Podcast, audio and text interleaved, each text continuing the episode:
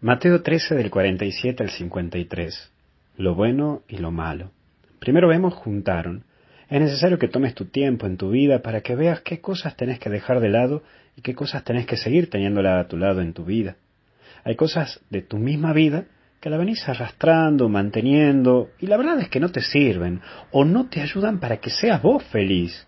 Así como hay cosas materiales que son simplemente chatarras, bueno, en tu vida también aparecerán realidades que en su momento eran buenísimas, que te servían, y hoy no aportan nada a tu vida.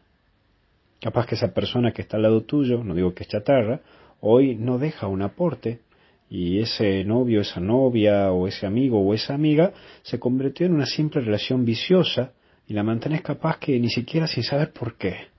Que no te da el aporte a tu vida, al contrario, capaz que te deja un sinsabor, pero estás atrapado, atado a ella o atado a él, o atado a esta cuestión material o a esta idea. Como también, así también personas que son muy buenas y que te hacen mucho bien, que la tenés que cuidar y la tenés que mantener. Pero tenés que hacer un parate para mirar bien quién es quién, cuál es tu realidad y dónde vas caminando. Pero también está lo malo, y es aquello que no deja aporte. Por ejemplo, preguntarte, ¿esta persona aporta en mi vida? ¿Qué es lo que aporta en mi vida?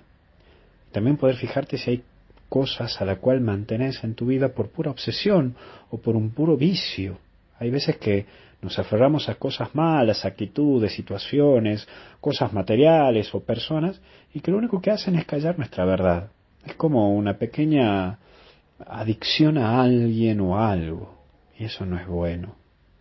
Pero también tendrás que discernir y decidir lo bueno, aquello que te anima, lo que te aporta, lo que te recuerda quién sos, lo que te hace pleno lo que te permite avanzar en la vida. Claro que tendrás privaciones, vas a tener límites al elegir eso que es bueno, pero complementa con tu vida, te anima a vivir, te anima a ser. En la vida vas a tener que hacer un parate, ¿sí? Vas a tener que parar un rato y mirar bien quién, quién sos vos, qué es lo que vos querés para vos y cómo vas a continuar viviendo tu vida por supuesto, en aquello que depende de vos, pero tu vida vos sabés que depende casi todo de vos. Luego de ese parate, mirar, mirar lo que te hace mal, lo que te hace bien y lo que no te ayuda a ser plenamente vos, en la voluntad de Dios para vos, como también mirar aquello que te hace bien y lo que te hace ser más vos.